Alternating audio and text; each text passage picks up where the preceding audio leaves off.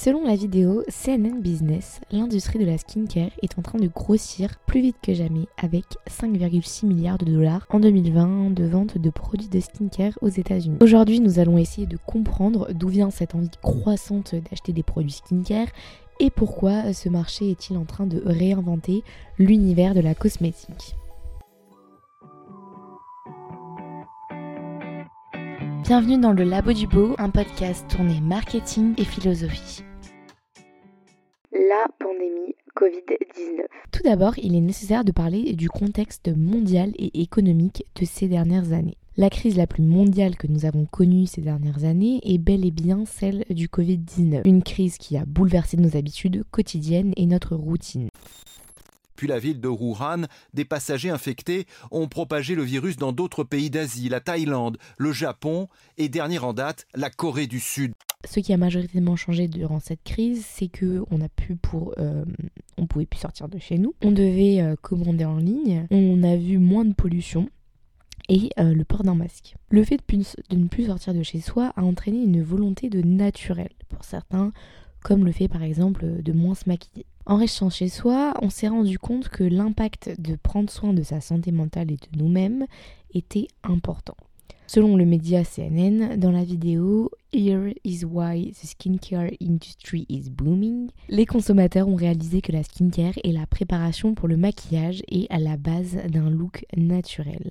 En effet, rien de mieux qu'une belle peau pour un maquillage réussi. Cependant, un autre phénomène à noter. Dans la vidéo de la chaîne euh, Today with Oda and Gina, qui s'appelle euh, Today with How the Pandemic Has Changed the Beauty Industry, on nous explique un phénomène qui est celui du lipstick effect, en français effet rouge à lèvres. Le lipstick effect est un phénomène économique qui décrit la tendance des consommateurs à acheter des produits cosmétiques abordables, comme par exemple le rouge à lèvres, pendant des périodes de difficultés économiques ou d'incertitudes financières. L'idée est que même lorsque les temps sont durs, les gens cherchent des moyens de se sentir mieux et de maintenir une certaine normalité dans leur vie. Au lieu de dépenser euh, des grosses sommes euh, d'argent pour des articles de luxe, ils vont se tourner vers des produits moins chers qui leur procurent une petite sensation de plaisir ou de bien-être. Le terme lui-même vient de la croyance populaire selon laquelle, pendant la Grande Dépression des années 1930 euh, aux États-Unis, la vente de rouge à lèvres avait augmenté malgré la récession économique. Certains ont soutenu que c'est parce que euh, les femmes, cherchant à économiser de l'argent et à trouver des moyens peu coûteux de se sentir bien, ont investi dans des euh, produits cosmétiques moins chers pour égayer leur apparence. Le lipstick effect est devenu un concept plus large, englobant euh, divers produits de beauté et d'autres biens de consommation abordables qui connaissent une demande relativement stable, même pendant les périodes économiques difficiles. Et euh, c'est un exemple intéressant de la façon dont le comportement des consommateurs peut être influencé par des facteurs euh, économiques et psychologiques et comment les industries s'adaptent à ces changements pour répondre à la demande du marché. Ce phénomène, il a été également validé durant la crise de 2008 avec euh, le chiffre d'affaires de L'Oréal qui s'était vu augmenter de plus de 1%. Cependant, il y a quand même euh, d'autres facteurs qui rentrent en jeu pour montrer l'évolution de la skincare en particulier. L'aspect psychologique derrière la peau. J'ai écouté une conférence TEDx que je conseille à tout le monde et les liens seront euh, comme d'habitude sourcés dans la description. Cette conférence, c'est Psychodermatology More Than Skin Deep, Linda Papadopoulos, TEDx University of Manchester. Donc dans cette conférence, on observe Linda qui a le, titre de docteur en psychologie, qui va expliquer euh, l'impact du psychologique dans la prise en soin de sa peau. Les terminaisons nerveuses de la peau sont en contact permanent avec votre cerveau. Au-delà de cela, le cerveau et le système nerveux influencent les cellules immunitaires de la peau via des récepteurs et des messagers chimiques. Le stress peut interférer avec le système immunitaire, affectant ainsi la capacité de guérison de la peau. En fait, euh, ce qu'elle a observé, c'est que au-delà des facteurs génétiques, hormonaux qui bien sûr entrent en jeu euh, dans la qualité de notre peau, on observe que la partie psychologique a un véritable impact sur la qualité de notre peau et que euh, le stress est l'ennemi numéro un d'une peau en bonne santé. Elle a tenté une expérience. Sa euh, cousine euh, Alexia a été euh, et toujours atteinte de vitiligo et elle a pris plusieurs personnes. D'un côté, Elle a observé ceux qui ne faisaient pas de thérapie psychologique en étant atteints de problèmes de peau. Et de l'autre côté, elle a proposé une thérapie à d'autres personnes qui étaient aussi atteintes euh, de problèmes de peau, tels que le vitiligo. Le but euh, de cette thérapie, c'était pas euh, de parler que des problèmes de peau, c'était de parler de tout ce qu'ils souhaitaient. Et les résultats ont été tels que ils ont observé que pour ceux qui avaient suivi une thérapie, leur vision d'eux-mêmes, leur body image avait augmenté significativement, pareil pour leur estime d'eux-mêmes. Mais, et c'est ce qui est le plus intéressant, ils ont observé que leur état de la peau, par rapport à ceux qui avaient des problèmes de peau et qui n'ont pas fait thérapie, il s'était nettement amélioré. Elle explique que le problème est que très souvent, lorsqu'on consulte pour des problèmes de peau, on nous propose des solutions pour le corps, mais pas pour le mental ce qu'elle a appelé The Vicious Circle of Skin Disease, traduit euh, le cercle vicieux des problèmes de peau, c'est que on va observer que dans un premier temps le, le, stress il va impacter la dégradation de notre peau. Sauf que les problèmes de peau ils vont engendrer du stress et donc le stress va à nouveau impacter la dégradation de notre peau et en fait c'est un véritable cercle vicieux. Et euh, ce qu'elle explique également c'est que ce qui est très difficile avec les problèmes de peau c'est qu'il y a le côté pas sûr. Euh, le côté en constante évolution. Quand on a de l'acné, on ne sait pas si demain on va se réveiller que notre peau elle aura été stable, si on va avoir 12 nouveaux boutons et euh, pareil pour le vitiligo par exemple, une tâche peut s'étendre du jour au lendemain. Elle prend l'exemple d'une cicatrice. Elle dit que bah voilà, on a la cicatrice et on sait qu'il y a peu de chances qu'elle bouge. Un problème de peau, lui, il va disparaître, puis réapparaître, parfois un petit peu, parfois beaucoup, et c'est parfaitement aléatoire. Et en fait, ce qu'elle explique, c'est qu'il faut constamment s'adapter et apprendre à vivre avec cette euh, incertitude. Prendre soin euh, de sa santé mentale. Nous avons donc compris que au-delà de l'aspect euh, cosmétique, consommation, il y a des raisons bien plus profondes au fait de prendre soin de sa peau. On a vu que les crises elles pouvaient donner un goût à l'achat de cosmétiques, mais que le fait d'avoir une belle peau était corrélé avec le psychologique. Mais où en est notre santé mentale aujourd'hui? Comment la population se sent-elle de manière générale? Dans une vidéo de euh, Swiss Learning Exchange, que je vous mettrai en lien en description, on nous expose que euh, la santé mentale est en déclin. D'où est-ce que cela vient? Il y a les facteurs biologiques, génétiques, blessures physiques. Mais il y a aussi les facteurs sociaux et environnementaux. Discrimination, pauvreté, pollution. Les problèmes euh, actuels majeurs sont les inégalités qui se sont creusées entre les très pauvres et les très riches. Il y a aussi le changement climatique, les vagues de très chaud et de très froid pourraient avoir des impacts traumatiques sur certains individus et peut accroître les risques de détresse psychologique. Il y a aussi euh, les pensées négatives à propos du changement climatique, cette sensation euh, d'impuissance. On parle alors d'éco-anxiété, qui est euh, l'expression de fortes émotions face à la dégradation de l'état de la planète. On nous expose aussi que les réseaux sociaux pourraient jouer un rôle car des études auraient démontré qu'il y a un lien entre l'utilisation des réseaux sociaux et le mal-être des individus qui euh, ont une faible estime d'eux-mêmes. Aux États-Unis, selon le New York Times, cette fois-ci, on observe une augmentation du taux de suicide. De 2001 à 2019, le taux a augmenté de 40%. En effet, aux États-Unis, un étudiant sur cinq aurait envie de se suicider. Pour ce média, les réseaux sociaux ne seraient pas le souci en eux-mêmes, mais ils auraient un rôle d'amplificateur de ce qui se passe dans la vie. Celui qui est vulnérable va devenir encore plus vulnérable. Et donc, on en vient au lien de tout ça avec la skincare. Skincare is the new self-care. Dans un article de TheDeadSea.co, Skincare as Self-Care, The Connection Between Skin and Mental Health, donc prendre soin de sa peau euh, comme une euh, thérapie, la connexion entre euh, la peau et la santé mentale, j'ai pu lire ces passages euh, qui ont été traduits.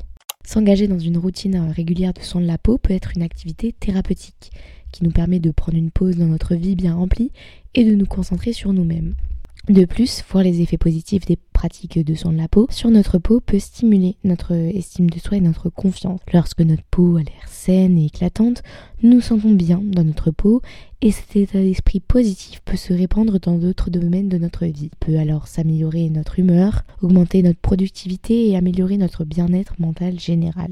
L'avantage de la skincare, c'est qu'il s'agit d'un des moyens les plus rapides pour prendre soin de soi. En quelques minutes seulement, on se sent détendu et on a concrètement l'impression de, se, de faire des bonnes actions pour notre corps. Toutes les personnes atteintes de problèmes de peau, c'est une manière supplémentaire de prendre le problème et se dire ok, je vais prendre soin de moi. L'avantage pour les marques également, c'est qu'il s'agit d'un véritable complément à la cosmétique. En effet, la skincare euh, s'applique avant le maquillage, mais on l'utilise aussi après le démaquillage. Démaquillage qui est par ailleurs la première étape de la skincare. Dans cette mesure, toute personne qui se maquille pratique la skincare à un moment donné. L'effet Corée du Sud. Pour comprendre pourquoi le marché coréen a un impact sur le marché français, il faut tout d'abord comprendre l'origine de ce marché. Et donc cet extrait est tiré du média medium.com. Hallyu coréenne est un terme qui est familier aux fans de K-pop. Lancé par le ministère sud-coréen des Affaires étrangères au début de 1997, une émission de radio diffusée de Pékin a introduit le genre de musique et de danse K-pop. Une autre fois, le groupe de garçons K-pop de première génération HOT a tenu un concert et a apporté un nouveau changement à la culture du divertissement populaire coréen aux yeux du monde. En 1999, des journalistes chinois ont utilisé le terme Hallyu Wave ou Korean Wave pour la première fois pour désigner une vague de produits de l'industrie du divertissement en provenance de Corée du Sud qui se sont répandus dans toute l'Asie. L'art, la cuisine et la mode sont tous des exemples de l'Hallyu. À l'ère actuelle, Hallyu est devenu un phénomène mondial de sorte que de nombreuses marques euh, de beauté profitent de la popularité de Hallyu pour promouvoir les produits qu'elles vendent en recrutant des idoles de la K-pop pour devenir des ambassadrices de la marque parler de skincare, on note qu'en moyenne, les Coréennes utilisent 27 produits cosmétiques pour leur routine quotidienne. Le marché de consommation des cosmétiques en Corée du Sud est l'un des plus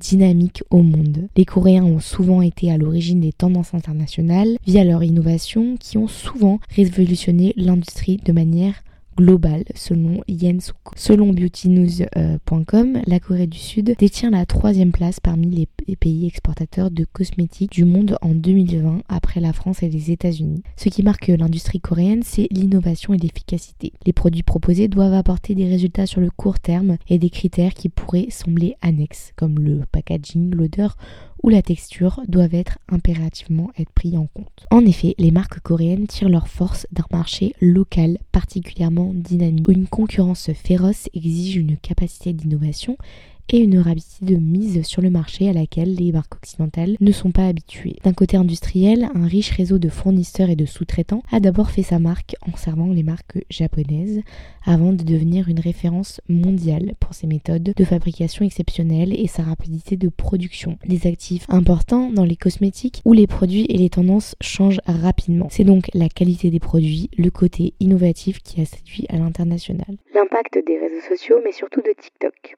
Selon mmm-online.com, certaines des meilleures vidéos de l'application tombent sous le hashtag skincare et ont recueilli plus de 25 millions de vues. La préoccupation de TikTok pour la réalisation de la peau parfaite est beaucoup plus grande que n'importe quelle tendance. TikTok ainsi que les réseaux sociaux ne sont qu'un reflet exponentiel des tendances de la société de ses croissances ou décroissances. Ainsi, expliquer pourquoi on observe ce phénomène sur TikTok en disant qu'il vient de TikTok ne serait pas logique. Il y a un fond, une racine qui font que euh, on voit de plus en plus apparaître ces contenus sur nos réseaux sociaux. Ces derniers sont euh, ceux que nous avons expliqués précédemment, aka euh, la pandémie Covid-19, enfin son contre-coup, le besoin de prendre soin de notre santé mentale passant par le fait de prendre soin de nous-mêmes et de notre peau, le côté international avec le marché cohérent qui est performant et croissant.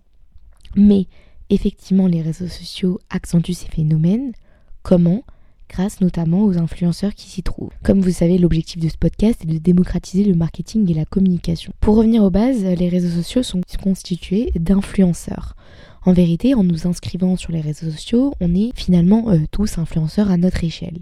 Il est évident qu'un influenceur avec 10 euh, millions d'abonnés va être plus influent que Sophie avec 50 abonnés. Mais en postant du contenu, on s'influence finalement tous les uns les autres. Les euh, influenceurs performants sont comme des vitrines pour une marque. C'est un moyen pour les marques de rendre leurs produits visibles aux yeux de tous. Ainsi, il peut y avoir plusieurs formats.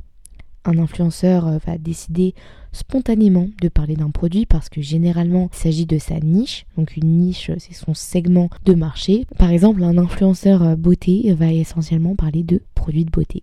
Un influenceur va recevoir des produits envoie presse, colis qui lui donne envie d'en parler, d'une marque et va spontanément parler des produits car ça lui a plu. Un influenceur va recevoir des produits contre le fait d'en parler.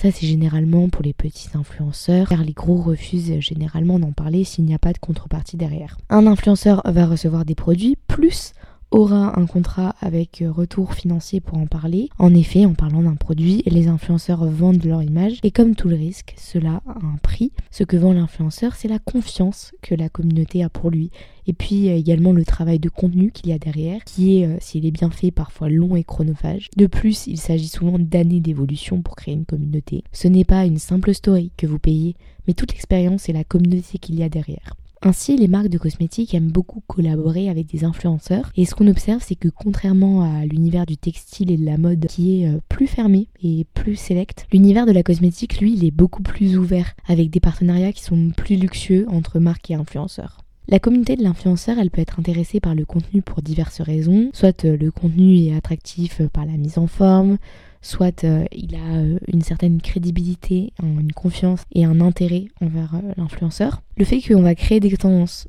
les influenceurs skincare ont le pouvoir de créer des tendances et de populariser certains produits ou certains ingrédients. Lorsqu'un influenceur recommande un produit euh, spécifique ou partage une nouvelle technique de soin de la peau, cela peut déclencher un engouement massif et inciter de nombreux spectateurs à essayer ces nouveaux produits ou méthodes.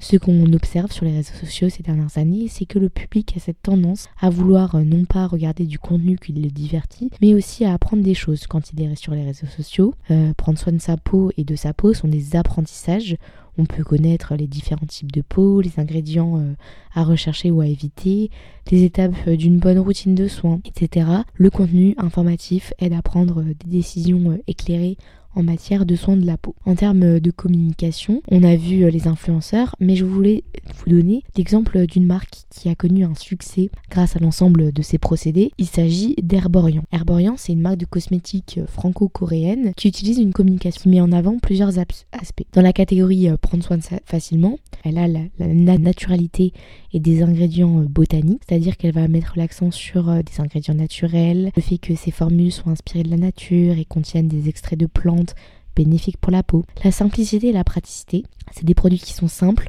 Euh, généralement, je sais que la, génération par de ma mère, euh, ils aiment beaucoup parce que c'est des bons résultats pour peu d'efforts. On a la catégorie soigner sa peau pour se sentir mieux. Quand on met le produit, on va soigner sa peau.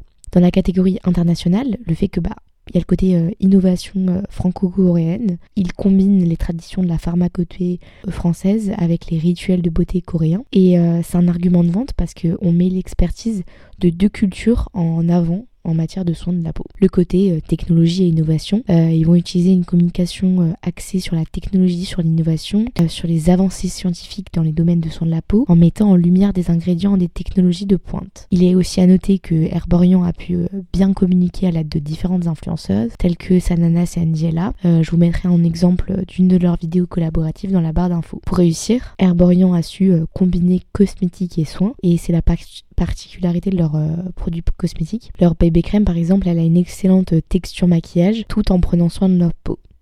Pour parler d'un point de vue personnel, je me suis moi-même fait happer par cette tendance euh, de la skincare et j'avoue que depuis que je l'ai mise en place, cela me fait vraiment du bien, euh, notamment euh, psychologiquement. Ça fait des années que je me maquille, mais j'avais jamais vraiment trop porté d'importance sur la skincare et maintenant elle est indispensable pour moi. Et surtout que pour parler euh, d'un avis personnel, moi j'ai une peau qui est acnéique et c'est marrant de se dire que pendant toutes ces années, oui, j'ai utilisé les crèmes euh, qu'on me donnait euh, chez le dermato, enfin chez le médecin, mais j'avais jamais, je m'étais jamais vraiment dit, bah en fait, là tu mets une crème hydratante, bah en fait c'est nul et peut-être qu'en utilisant cette crème, euh, ça marcherait mieux. Et donc, euh, l'expansion mondiale du marché de la skincare, elle offre un potentiel euh, significatif pour les entreprises du secteur, tout en présentant des défis uniques. Croissance continue, elle est alimentée par une demande croissante de produits de qualité, des tendances émergentes et une évolution des préférences des consommateurs à travers le monde. Et vous Avez-vous été concerné par cette envie d'acheter plus de produits skincare? Pensez-vous que ce succès va s'ancrer dans le temps ou alors qu'il ne s'agit qu'une tendance? En tout cas, merci d'avoir écouté ce podcast. Si vous avez appris des choses, si vous l'avez aimé, vous pouvez mettre une note et vous abonner. Mes réseaux sociaux sont euh, sur Instagram, le labo du beau podcast, sur TikTok, euh, le labo du. Et euh, voilà, à bientôt pour un nouvel épisode.